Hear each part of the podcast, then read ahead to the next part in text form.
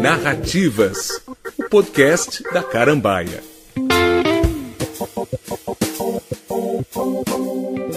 Quando os e-books começaram a ser comercializados na década passada, muita gente sentenciou que os livros físicos teriam o mesmo fim dos CDs e DVDs.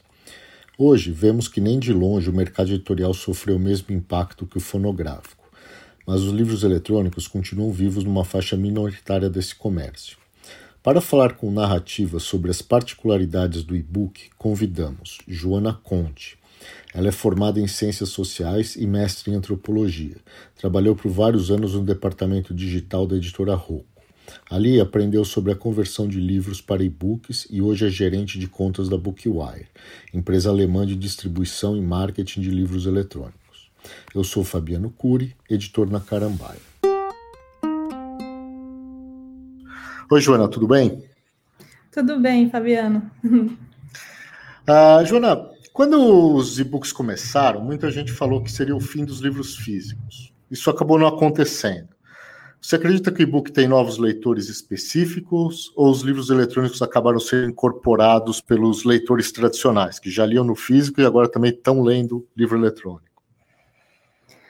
Olha, eu acho que foi uma é, migração de leitores tradicionais que já liam bastante no físico, especialmente quem já lia muito e que usou o digital como uma ferramenta para facilitar a leitura. Então, é aquela leitura que você faz quando está viajando, quando você está no ônibus, né? Ela, é ele é um, uma, é como se fosse um novo meio para que pessoas que já liam.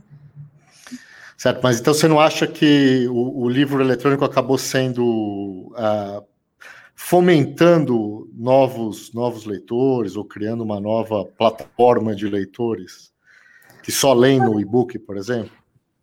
Olha, honestamente, não. Eu, eu conheço pessoas que migraram e leem quase tudo hoje em dia mais em e-book. Eu acho que tem gêneros específicos, como livros de negócios, que foi, foram muito abraçados, né? As pessoas que leem livros de negócio abraçaram muito o livro digital, então talvez essas pessoas tenham lido um pouco mais, mas eu acho que é um, é fenômeno diferente do que é para o audiobook, por exemplo, que de fato atinge novos leitores, no, né, uma nova audiência. O e-book, eu acho que, pra, pelo menos o que eu, até onde eu entendo, é justamente esse lugar de pessoas que já liam e que agora tem uma nova maneira de ler, uma maneira que né, funciona em outras situações que de repente antes não, não elas não tinham. Né? Isso se aplica assim, em todos os países ou cada país tem sua particularidade? Pessoas que no Brasil, por exemplo, o leitor de livro eletrônico é diferente do leitor alemão ou leitor americano. É, eu acho que cada país tem sua particularidade, apesar de que é, o que talvez o livro digital tenha feito diferente nos outros países, especialmente, né, você falou norte-americano, alemão, é de é, aumentar o, a quantidade de leitores. Então, por exemplo, os Estados Unidos é um grande mercado de autopublicação, que se dá basicamente em formato digital. E aí, de fato, para esse grande né, gênero, como colocar como um gênero, o livro digital fez uma expansão dos hábitos de leitura e que isso no Brasil ainda não aconteceu com a mesma proporção. É, então, é, tem algumas diferenças, mas eu, eu não sei se é uma diferença de, de, estágio e talvez a gente chegue nesse, nesse lugar algum dia, né? Não sei se é uma diferença de característica cultural necessariamente. Uhum.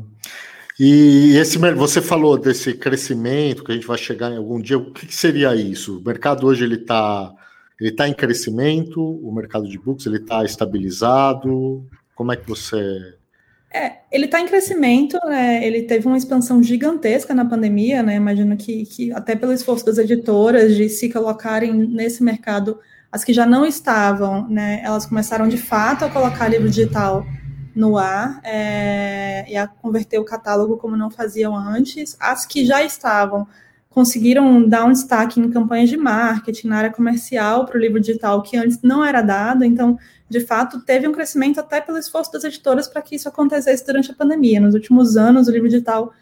Assim, eu trabalho na Bucoia há cinco anos. Eu, cada ano é um ano melhor do que o outro na nossa distribuição. A gente nunca teve um ano de decréscimo de, de venda e de é, espaço do livro digital. Então, sim, eu não sei se vai ter um, um, lugar diferente, eu só acho que é um pouquinho mais de espaço em relação à venda do impresso, que né, não está crescendo da mesma maneira pelo que eu acompanho, né? E você falou da pandemia, qual que foi o impacto? Nossa, foi uma loucura. Sim, foi um...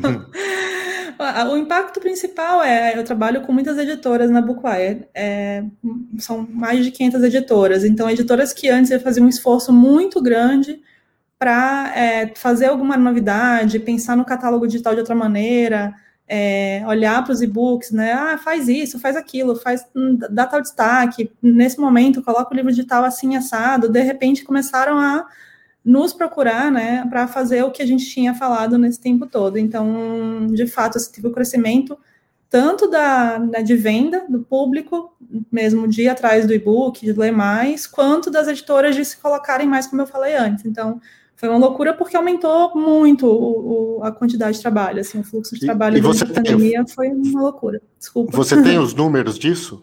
Ah, qual foi o crescimento? Olha, é, na verdade não, números absolutos eu sou péssima de números, eu até teria, mas eu devia ter puxado aqui antes da nossa conversa. Mas mais ou menos assim, houve, uh, você falou que tem havido, você está lá há cinco anos e tem havido um crescimento uh, contínuo. Nesse, nesse ano e alguns meses que a gente teve de, de clausura, qual que foi assim o, o crescimento em porcentagem? Você tem alguma ideia? É, é, é, assim, eu diria que, dependendo do, do, tamanho da editora, foi algo em torno dos 70% de crescimento, sabe? Em receita, né? Mas, assim, isso. É que a gente pega editoras de muitos tamanhos, né? A gente tem editora que tem um livro só e tem uma editora com 4 mil livros. Então varia bastante, mas entre 50% e 70%, um, esse novo platô que as editoras alcançaram depois que a pandemia aconteceu, né? A pandemia não, não que não esteja acontecendo ainda, mas o fenômeno de crescimento dos livros durante a pandemia aconteceu e depois teve uma baixa e a coisa acomodou, né? Certo. Mas e assim, é part... um número bem otimista, das melhores editoras. Ah. E qual é a participação do e-book hoje no mercado brasileiro? Qual que é o tamanho dele no total? Essa é uma pergunta que dá tanta briga. Por quê?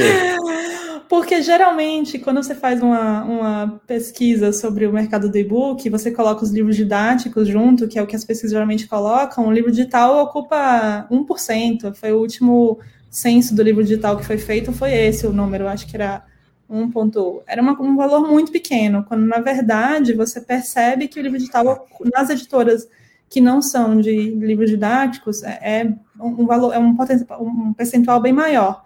Então, assim, eu diria otimisticamente que a gente está com 10, 11% de venda nas editoras que estão bem posicionadas com livro digital, mas que eu acho, aí é uma opinião pessoal, é que o digital dá um espaço maior para outros formatos, para o impresso, para venda online, por estar lá que faz o crescimento também, também aumentar nesses outros, nessas outras frentes.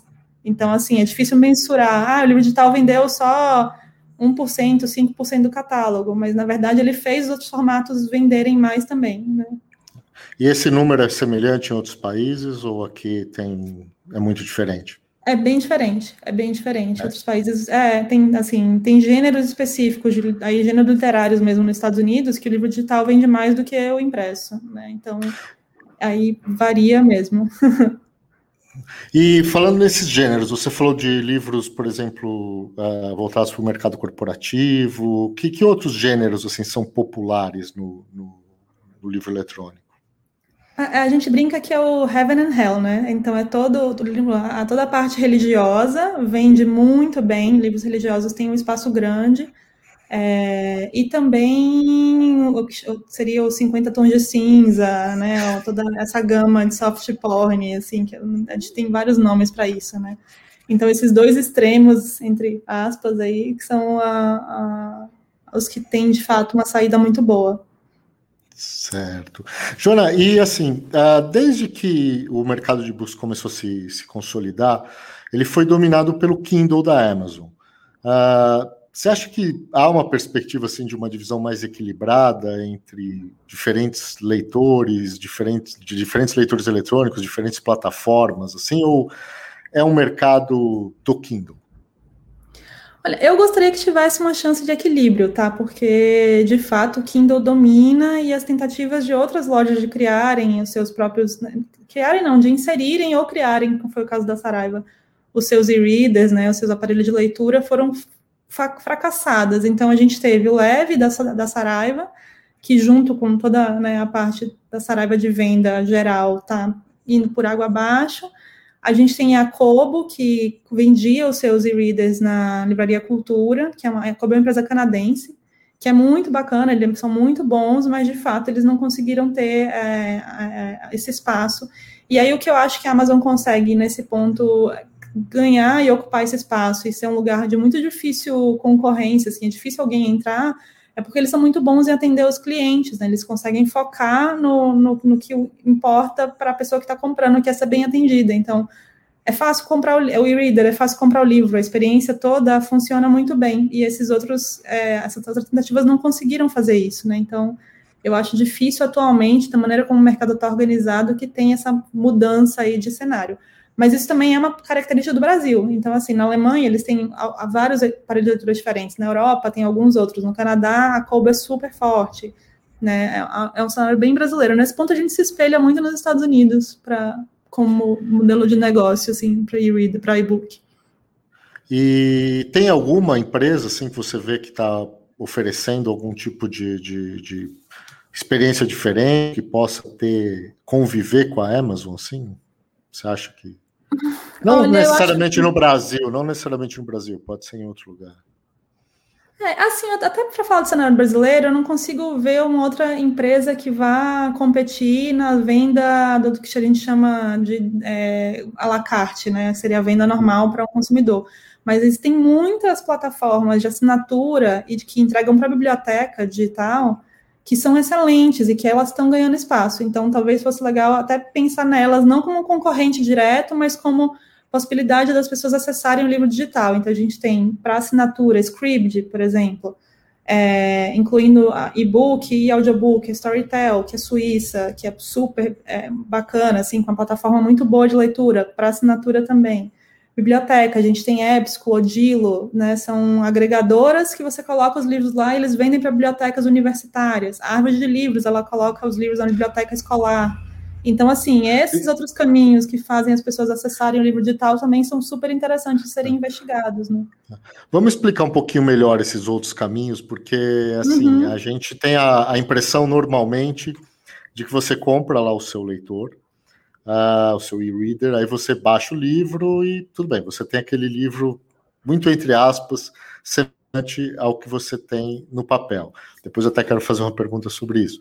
Mas, uh, na verdade, o mercado hoje de, de livros eletrônicos ele é muito maior que isso, né? Tem todas essas possibilidades que muitas vezes as pessoas não sabem. Serviços de assinaturas, serviços, inclusive, uh, muitos e-readers sendo usados para como a plataforma para o audiobook. Fala um pouquinho mais disso. Quais são essas inovações que os leitores vão encontrar nos próximos anos no mercado de livros, vamos dizer, não físicos?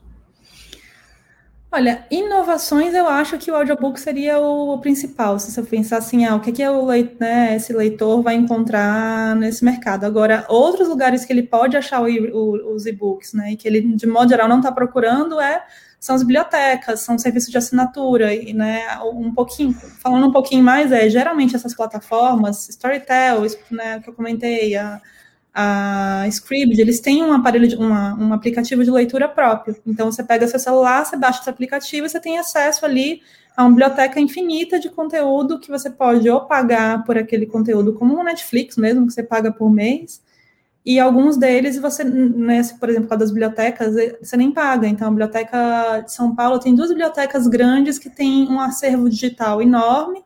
Você faz um cadastro e você tem acesso ao livro. Então, é, a, Vila Lobos tem, é, acho que a Biblioteca de São Paulo, eu, depois eu posso mandar para vocês os links é, do, que são assim, a pessoa, qualquer um pode entrar, baixar um livro, escolher, baixar num processo de biblioteca normal, que você tem um X tempo para ficar e depois renovar. E aí isso, de fato, é um outro caminho para acessar esse conteúdo. Né? E, e, aí a plataforma principal de leitura é o celular, né? É, sim, uhum, exato. Nesse certo. caso, é, são aplicativos que você baixa no seu celular. Algumas delas também consegue baixar no computador ou ler no próprio navegador, né? Mas a princípio o celular. Certo. E, Joana, me explica, acho que é legal explicar um pouco para as pessoas o que, que faz uma empresa como a Bookwire, porque a gente, normalmente as pessoas têm a impressão de que, ah, você pega o livro, simplesmente coloca como se fosse um arquivo de texto, né? E você de, do Word ou de qualquer outro programa de computador e você coloca isso à venda na, nas plataformas das, livrarias. Uh, e não é tão simples assim, tem uma série de processos que a gente precisa passar. Né? Uh, explica um pouquinho como é que é o funcionamento, o que faz o Bookwire, o que, qual, o que diferencia o Bookwire, por exemplo, de uma distribuidora tradicional, uma distribuidora de livros. O que é uma distribuidora de livros eletrônicos? A distribuidora de livros eletrônica ela tem uma preocupação é, muito grande com a parte tecnológica mesmo da entrega, né? A, distribuidora física é um caminhão que você pega o livro num lugar e leva para o outro.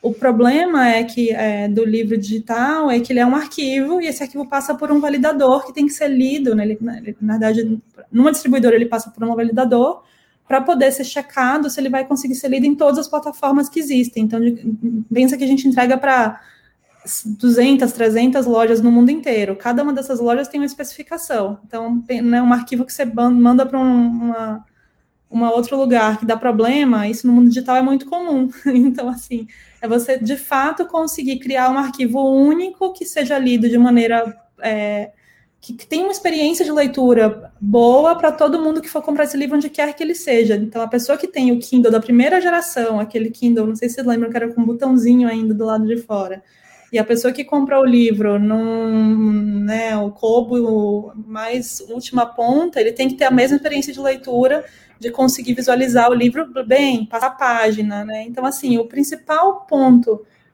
que diferencia o digital do impresso nesse, nesse caso é esse cuidado para que o arquivo chegue íntegro, né? Sem erros, sem problemas, que a, a, loja não impeça o livro de ar por qualquer motivo que seja, as lojas impedem se tiver qualquer problema com o arquivo, né? Elas validam, inclusive, a qualidade do texto.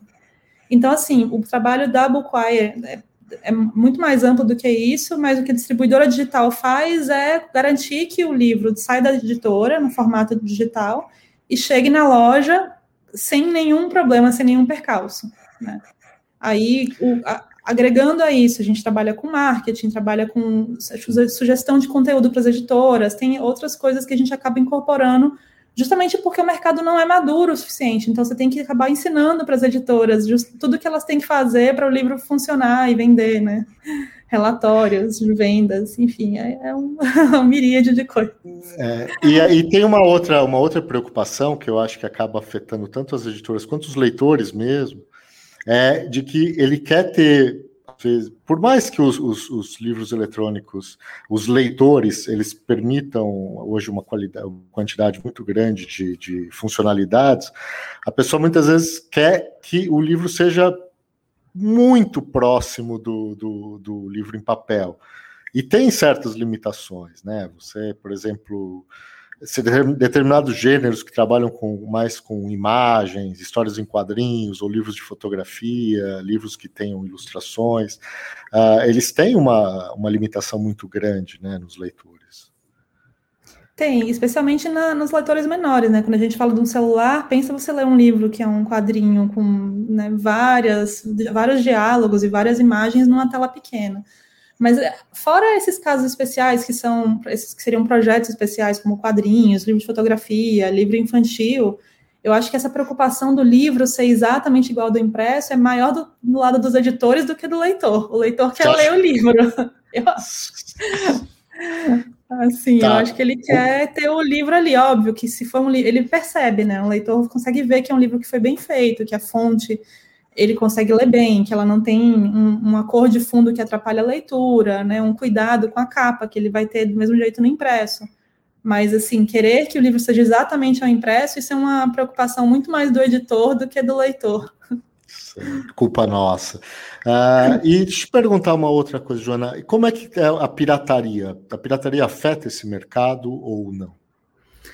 Olha, essa é uma outra questão que é, realmente é sempre mais vinculada com o editor. Porque o que, que acontece? O, o, a minha experiência, tá? Em todos esses anos que eu trabalho com livro digital, a, eu acho que eu vi o livro digital ser pirateado com arquivo do e-book 2% das vezes, sabe? Colocando aí uma porcentagem que é, assim, sendo muito, jogando muito para cima, porque de modo geral, a pirataria é feita no arquivo PDF. O leitor que procura o livro pirata, ele acaba achando o PDF, que vem do impresso.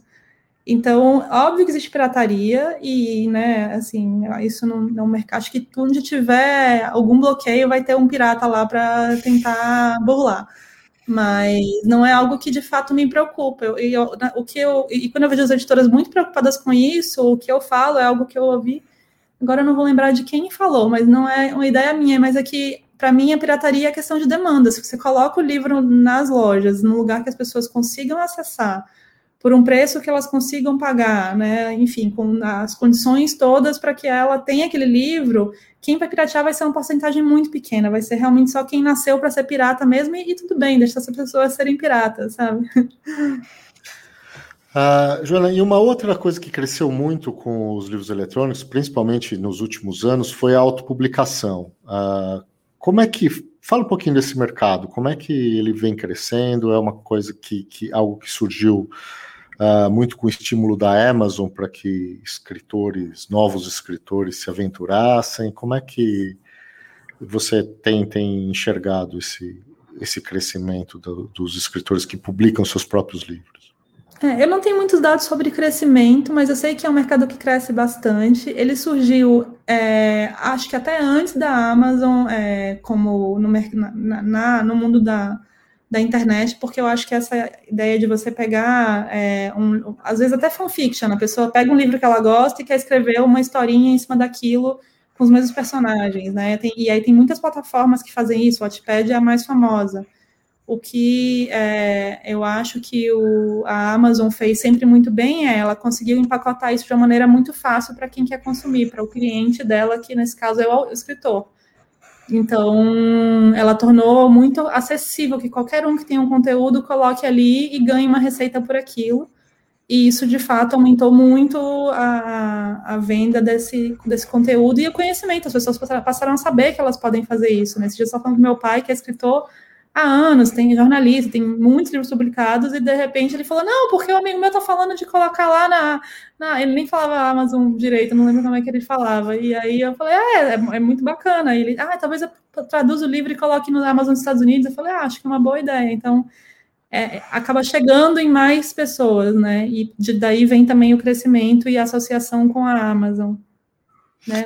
É, isso, isso também é um, é, um, é um setor do mercado que está uh, muito voltado para as novas gerações, para os jovens adultos. Ainda Sim. que existam já escritores mais experientes trabalhando com isso, a gente percebe que é uma, é um, é, um, é uma troca que acontece muito entre adolescentes, o pessoal mais jovem, que tem esse hábito de consumir fanfic, que começa a publicar e aí já Sim. tem toda essa produção. Exato. Leitor... Isso e também a, aquele gênero que a gente comentou, que é o soft porn. Nesse gênero é muito normal que as escritoras se, se autopubliquem até que elas cresçam tanto que as editoras percebem aquela pessoa e aí colocam para assinar com alguma editora. Desculpa a ignorância, você falou as escritoras, é, é um, um mercado fundamentalmente feminino esse? É um mercado fundamentalmente feminino, de pelo menos do lado das escritoras, assim, tem poucas no Brasil, né? Tem poucos escritores que são homens, e talvez até eles, porque como tem muito pseudônimo, talvez até sejam homens escrevendo e colocando mulheres, porque é mais aceito, né, de certa maneira, que seja um livro escrito por mulher. Tá ótimo. Joana, queria agradecer muitíssimo os, os esclarecimentos, foi ótimo para entender. Acho que é um assunto ainda que rende muito, muita conversa. Muito obrigado, viu? Imagina, que é isso. Obrigada a você, Fabiano, pelo convite. O Narrativas, podcast de editora Carambaia, é gravado das nossas casas e editado no estúdio da Central 3 em São Paulo. E tem a produção de Clara Dias e edição de Leandro Yamin. A trilha sonora é composta e executada por Bruno Betting.